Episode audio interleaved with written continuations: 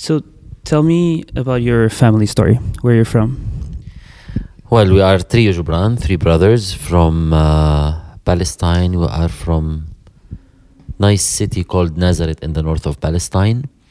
My father is the third generation as a luthier. He makes this instrument, the oud, this instrument that we play, three of us, me and my two brothers. Unfortunately, Adnan is not here now, he is busy.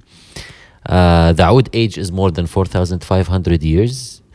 It's And a my- string instrument. It's a string instrument. It's the father of the guitar, of the bouzouki, of all the original of this whole instruments that you hug and you play on it. My father is the third generation in our family who built this instrument. I'm the oldest brother of my two brothers in more than 12 years. And I started my own career alone. And then 2003, we did the first album of Duet Me and uh, Wissam called Tamaas. And then 2004, we started the project of Trio with the third brother Adnan. And I think it's the first group in the world that three ouds playing together, uh, plus that the other albums we combined with uh, a great percussionist. His name is Youssef Hbeisch. And now we are six musicians as well on stage, two percussionists and one uh, cello and violoncelle with the new album. So Nazareth is widely considered as one of the few cities or villages that didn't really surrender to occupation, land expropriation, or ethnic cleansing during Nakba in 48. Can you explain that story? I wasn't born there to explain it, but as a history, uh, they say that it was it was the biggest city in the north of Palestine, and a lot of people that they left their houses in in Nakba 1948, they came from the small villages to the town of of Nazareth, and I think. Uh, from the fear, from all what happened around uh, the city of Nazareth, where a lot of people just escape uh, from the fear, from the the kill, the killing people there. They came to the city of Nazareth, and uh, very fast, everybody was like. Uh, uh, waiting for nothing. Some of them they left from Nazareth to the north, up to Lebanon, up to Syria, and they are refugees today. These are the refugees that in Lebanon, uh, most of them they are from the north of Palestine, where they left and they thought that they will come back after one week or two weeks, and still their keys is with them. Uh, so yes, maybe my father didn't left to the to Lebanon, uh, but try to imagine if he left that I would be considered now a refugee, Palestinian refugee living in Lebanon. Uh, some left and some stayed, and my family stayed there. Uh, I think it was a chaos uh, and disaster, uh, disaster for all the Palestinian people, for our history. And how was it like to grow in Nazareth under occupation? Nazareth is not under occupation now. I mean, Nazareth is in the north of of uh, uh, of Palestine. Uh, Nazareth is inside the state of Israel, what they call. Uh, for me, Palestine is uh, not a geographical place where uh, where it's. How the politicians they draw it actually for me palestine is all palestine for me palestine is the seed that my grandmother gave it to me from her land before 1948 where she uh, she came in 1948 to Nazareth, and this small seed is the hope uh, that I'm living now. If you put it in with the water and with air, it can grow up. And for me, Palestine is is not a name of a flag or a, a geographical place. It's a sense of human being that we deserve to live without occupation. We deserve to live without uh, any um, uh, violence. We deserve to live in a place that we can smell the trees, smell the flowers without smelling the gas of the bombs, uh, without hating. Uh, we cannot live today with peaceful while the occupation is still living in our bed. I think today the situation between the 48 and the 67 zones between Nazareth, the north, and between, let's say, Ramallah or the West Bank, that, yes, maybe in the West Bank they feel it more, although I live now in Ramallah because the soldiers they come almost daily into to the cities of uh, of the West Bank. But in Nazareth, no, since 60 years, uh, people are living uh, living there. But what I'm saying is also very strange that try to imagine 60 years that we don't have a new generation between Israeli Jewish people and Palestinians, let's say, which is normally, if we are living in a normal situation, maybe we would have now three or four generations uh, mixed. Uh, do you have Israeli friends? What do you mean by Israeli friends? By Israeli Jewish friends? Uh, yes, for sure. I uh, I grew up in a in in Nazareth where I know Hebrew. That was I should study Hebrew in the in the in the classes and for sure i have friends because the, our problem is not with the human beings our problem is with with the politicians our problem is with the uh, the politics the occupation our problem is with our rights as palestinians living inside of israel to have our rights uh, uh, equally with uh, with everybody as a citizenships holding the the passport. Now we are coming into elections, and you can see how Netanyahu in the last election says, "Oh, be careful! All the Arabs they are running into the voting." He's like saying, uh, making a separation. Yes, I think I'm living in this situation where I am a Palestinian from the north. Uh, I'm fighting for Palestine to be free for each Palestinian. The Palestinian that lives inside of the map of Israel, that holds the Israeli passport for his rights, and the Palestinian who lives in Gaza and in the West Bank to have the rights to live in a very freedom uh, uh, country with Jerusalem capital of Palestine as well, and as how, the whole nation agreed. And how is it to live with a Israeli ID or Israeli passport? Uh, this is so many big questions. Uh, well, it's it's a schizophrenia. You have a passport that you were you were obliged to have this passport since you was born, and uh, you are fighting always to say that you are a Palestinian, and for the Israelis, uh, Palestinian is like uh, something uh, uh, something dark, something doesn't exist. Uh, I feel I was born in uh, in a place where I was lucky to be surrounded by people to let me discover my identity. My identity is not a passport. I can have also French passport. I can have any other passport. Your identity is what your nation is, is what your origin is, is what your music is, is what your culture is. When did you decide to leave Nazareth? I mean, you live in Ramallah. You were saying you live in Ramallah too. Um, um, Wissam is living in Paris. I'm living in Ramallah. Why did you decide to leave Nazareth? Sorry. Uh, well, I left Nazareth when I was 18 years old to Cairo to to learn here their music, and then I lived in States for one year, then London for one year, and then Paris. By by chance, I had a concert, solo concert in Paris, and by chance, then I invited my brother Wissam to join me in that concert, and we started our career in France, where the place that they took us as musicians and we started our story in France by um, by chance. Uh, I lived in Ramallah because uh, also it's everything is a coincidence nobody can really plan where he wants to live, but he can decide where he doesn't want to live, let's say. I lived in Ramallah because my wife is from Ramallah as well. So my wife is holding the Palestinian passport. I hold the Israeli passport as a Palestinian. So she, she can get into Nazareth? Uh, yes, no, for sure. My wife cannot, cannot go to Nazareth, cannot go to Jerusalem. Can you imagine?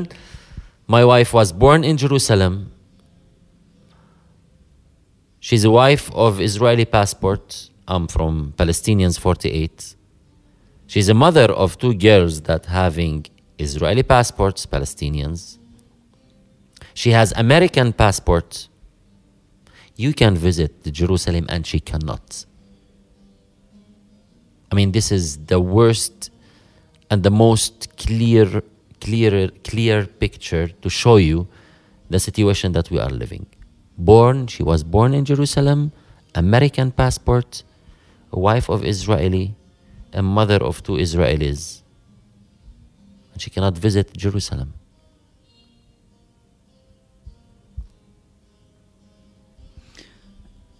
What happens when you go back? When you fly back to Ramallah, do you go through Tel Aviv or Jordan? And, and how is it the whole process. The, the, the interview is so political. No? Uh, well, I don't like to answer these questions. يعني, and there's so many ways. It's so complicated because if I want to answer all of these questions, how, how I go back to Ramallah, from Ramallah to Ben Gurion, or from Ramallah to Jordan, and from Allah, eh, it's uh, it's each each road each road has a story. Uh, but nobody knows like Ben Gurion or Tel Aviv when I land there to go to Ramallah. It's like 30 minutes by car. Even the Israelis that lives in Tel Aviv, they don't know that, Tel Aviv, uh, that Ramallah is 35 kilometers from Tel Aviv. Can you imagine how we can build a peace where people they don't know how close we are to each other? They think there is no borders.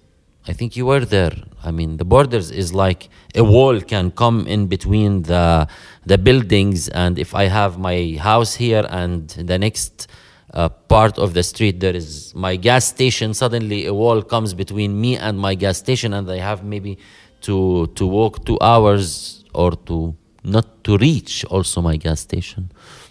The situation cannot we cannot and we cannot describe it by by really fast questions like like this. But isn't your music political? I wish that my music or our music is not political, but we cannot say that our music is polit- is not political. Once Palestine is still under occupation, yes, our music is still under occupa- under the occupation of the identity. But it's true as well to believe that we want to be free in our music because if you are freeing yourself, if you are free from yourself, then you can be part of a project of a free land. Uh, yes, maybe about this subject. Actually, we are humanitarian, humanitarians. What we do actually is music to show a case actually that since more than 70 years we are under occupation. So we are showing just a case as a humanitarian, okay, human being. But unfortunately, today you can't show this case as a human being without be connected to politics. To, to politics today, it's connected as well with what's happening on this earth. You know, all what's happening uh, with the with the weather, uh, all the hurricanes that are happening. It's also because the politics that has been uh, since few years just destroying this planet. It is politics, and what we are doing is to just put uh, you know little light on these problems and to say, just stop it, stop it, and give life for the life for the new genera- generation. Um, your last album, released in uh, 2018, is called The Long March, and it stands, I guess, as a homage to Mahmoud Darwish, probably the most renowned Palestinian poet who died in 2008, about 10 years ago. Both the title and all the names of the songs are part of a poem called The Penultimate Speech of the Red Indian to the White Man. Would you read that poem for me? I don't have it, but in, it in, in, in my in my heart. I have it here. No, I Would I you read can't. it for me? I can't. Um, um, maybe I will read like the small part, but a long time must go by before our present becomes history. Just like us, we will face the long march, but first, we will defend the trees we were. We will defend the bell of the night and the hanging moon over our huts. We will defend the leaping deer and the clay of our pots and the eagle feather in the wings of our final songs. But soon you will, you will regret your word on our remains. You will pave over the sacred, sacred places to open a road to the satellite moon. This is the age of industry.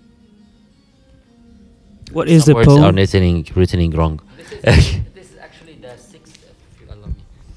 This is a sixth part of a very big uh, poem that Mahmoud Darwish wrote in '92, long time ago, right? And it's amazing that you see Mahmoud Darwish that he's like still alive, looking what's happening uh, all over and writing. He's talking about the, this world in the industrial world that is killing us, and he's speaking about or taking this image of the last before the last speech of the the chef of the Indians speaking to the In North America. in huh? North America, speaking to the white, uh, yeah, speaking to the white chef. And what I want to share, just to, the last sentence, actually, it's a, it's a, it's a very nice question. Where are you taking uh, your people and mine, or my people and yours? Which is to the white man. So it, it's like putting everyone in the same boat. And it's true today. We are in the same boat. Where are you going? Where are you bringing this new generation? I repeat it again, our uh, uh, children. Where are you taking them? This is a big question that still, since 92, Mahmoud Darwish wrote it, and we are still, li- still living this. And do you feel like the story of the Native America, uh, the Native, uh, the Absolutely, Native it's- Indigenous America, is, is similar to the Palestinian? Absolutely, it is similar. It is similar. Absolutely. I cannot say that it is the same, but it is very, very similar. Absolutely. Can you explain who Mahmoud Darwish is and the relevancy of, of Well, Mahmoud Darwish is the greatest uh, poet in the last century in the world, not just for the Palestinian, not just for the Arab world. And uh, we were so lucky to know him for 13 years, to perform with him in so many places and all over the world. For me, Mahmoud Darwish is the identity of Palestine, is the symbol of the culture, is the symbol of the the pure educational identity and uh, that dream that will come true one day. Uh, the metaphor of all the stupid politicians and political decisions. Uh, Mahmoud Darwish is uh, is the rhythm of the sea that we can always swim and dream of it. Um, Roger Waters, an ex Pink Floyd member, features also your new album, The Long March, being part of at least one song, Carry the Earth. He also reads, well, this poem that, we, that you just read. Why did you chose to work with him? because Roger is is uh, is one of the legends is, is the legend of the music in the world. First of all, as a musician, uh, we're talking about the founder of the Pink Floyd. Second, his political vision, his political. Uh, okay, you want to talk? Go ahead. Uh, this guy is standing with the Palestinian cause since a long time. He's fighting for us since a long time. He's fighting for justice, not just for Palestine, for other causes in the world. And uh, we knew that he knew our music by chance. So we contacted him. He welcomed us at his home. And then we told him why we don't make this uh, project together. And that was an answer for uh, Trump about declaring Jerusalem a capital of Jerusalem. It was the answer of us and Roger Waters by this great poet poem written by Mahmoud Darwish. Roger is also heavily involved in the BDS boycott, disinvestment, and sanctions movement, a movement of resistance against the Israeli occupation. He calls for also a cultural boycott to Israel, um, and that's why he refuses to play there. Do you support BDS and the cultural boycott? For sure. And doesn't that mean that you couldn't play in Nazareth? No, the BDS laws, law, exactly very clear. One like us that is holding a Palestine, Israeli passport that we were occupied in 1948, we can and we should perform in our cities. The BDS law doesn't work on us, Have you played in Nazareth? for sure. How was it? amazing. We played in Nazareth, we played in Haifa, we played in everywhere, and we have massive audience from all over. And this is the place that I was born. For sure, I will not give no one in the earth to let me and no any politician and no any decision to don't allow me to play into the place that I was born. But when we make these concerts, we produce it by ourselves. We will never accept any invitation, not from the Israel, an Israeli festival, and not from an Israeli promoter, or not from uh, an Israel. Uh, we don't cater take any sponsor or partnership with the Israeli government or uh, Ministry of Cultures. We produce it by our own, we pay everything by our own, then we control the, ro- the room and the venue and, and all the identity. This year's uh, Eurovision Song Contest will be in Tel Aviv. Should musicians boycott the Eurovision? Uh, yes, and uh, I think I think art should be a message and a very powerful message. Boycotting something artistically is the strongest message to give to politicians because artists they are in love with life they would love to live together with other people and they are very sensitive and i think through art we can deliver a big message we are not holding tanks and we are not holding bombs and we are not holding uh, uh, any weapons we are only holding our culture to say no where is the time to say no and this is the simple thing that we can do Shukran. Thank you very much. Wow, that was heavy.